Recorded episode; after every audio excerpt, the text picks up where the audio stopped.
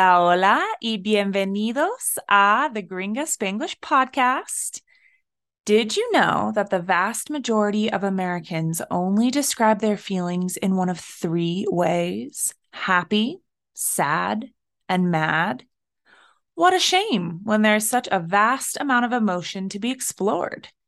Today, we will do just that by talking about how six emotions in particular can sometimes seem like they are at war, all bubbling to the surface in one day.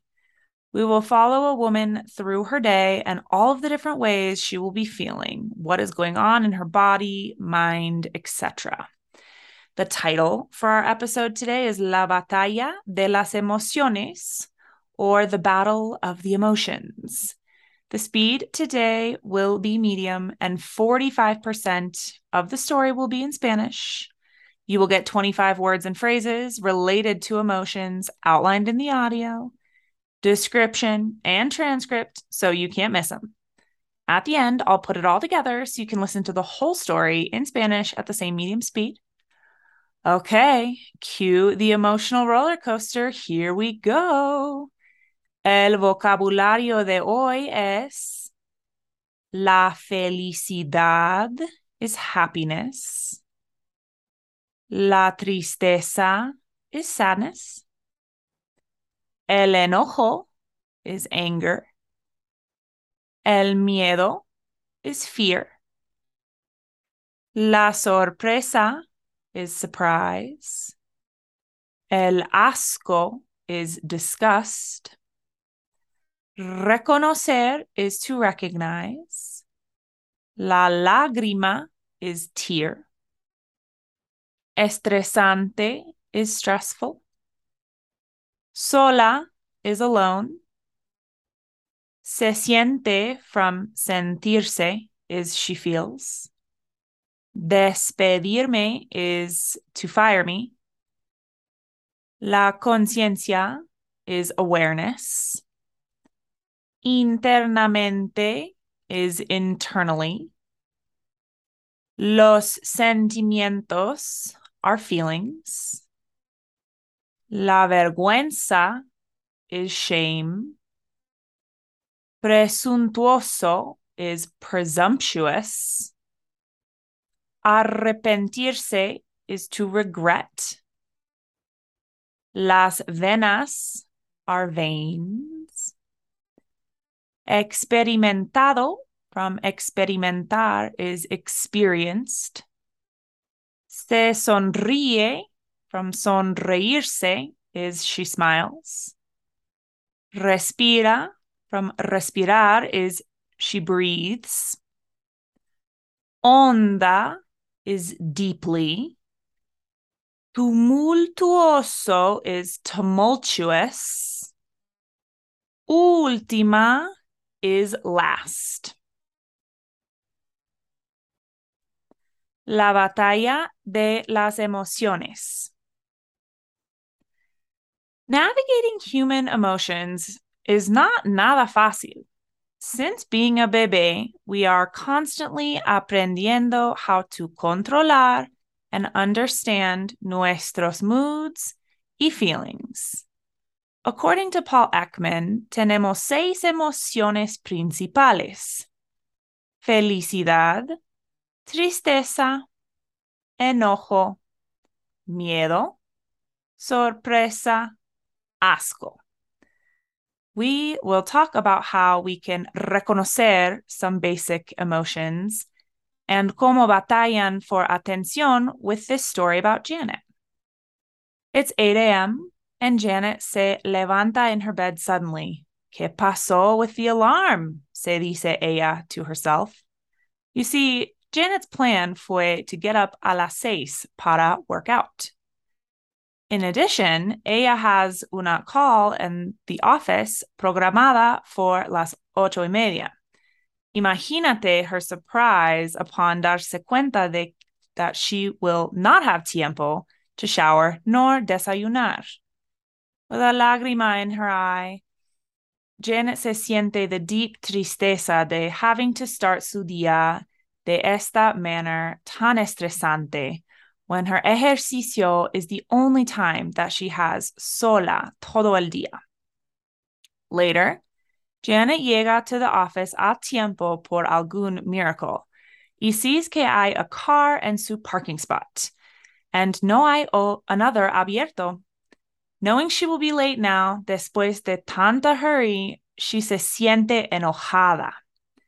When ella pasó by the car en su espacio, she dumped el resto of her coffee en el windshield. Upon arriving at the oficina y entering a la sala de conference, ella immediately notices the other habitantes of the sala her boss, human resources, and the director de her departamento. Her espalda tiene shivers, and her palms empiezan to sweat. Why están ellos here? Are they going to despedirme? Ella thinks, con su mind racing. Esta emoción, por supuesto, es fear. Antes de starting the meeting, el director faces her y dice, I hope that there is no issue con using tu espacio de aparcamiento hoy. Janet feels a new emotion entrando su conciencia She's battling internamente between two sentimientos the vergüenza por sus previous actions con el café y the director's car, y el asco in regards to this director presuntuoso, asumiendo que he can tomar what isn't his. Her mente tomó la decisión antes de ella pudiera really think about it. Es más fácil to blame a alguien más que arrepentirse our actions. Y el asco won la batalla just like that. Cuando Janet comes back to the conversación en la reunión, she realizes que no van a fire her.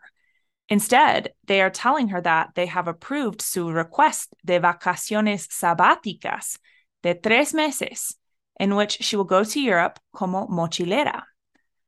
Todos los details of the meeting room empiezan to soften y ella ya ha estado transportada to another place in her brain, donde ella está on a train looking at the Pyrenees Mountains fuera de su ventana con a type of tranquility in her venas que never había experimentado.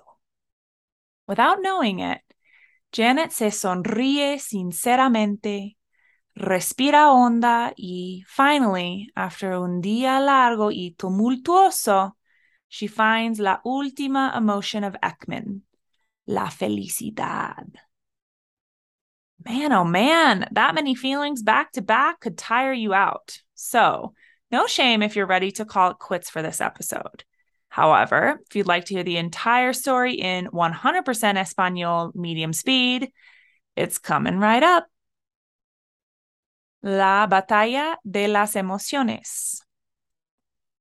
Navegar las emociones humanas no es nada fácil. Desde ser bebé estamos constantemente aprendiendo cómo controlar y entender nuestros humores y sentimientos. Según Paul Ekman, tenemos seis emociones principales. Felicidad, tristeza, enojo, miedo, sorpresa, asco.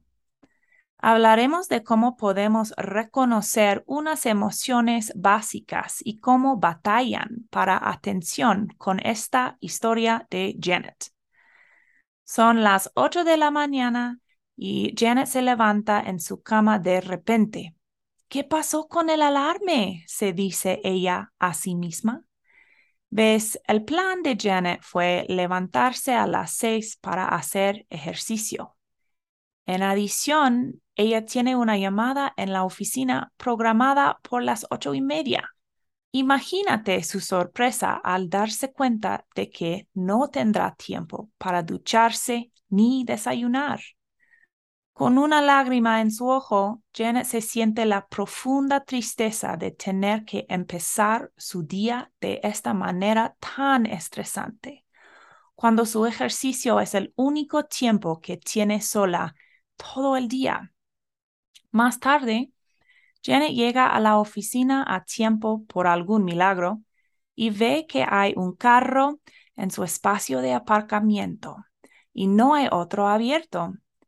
Sabiendo que estará tarde ahora, después de tanta prisa, ella se siente enojada. Cuando ella pasó por el carro en su espacio, derramó el resto de su café en el parabrisas.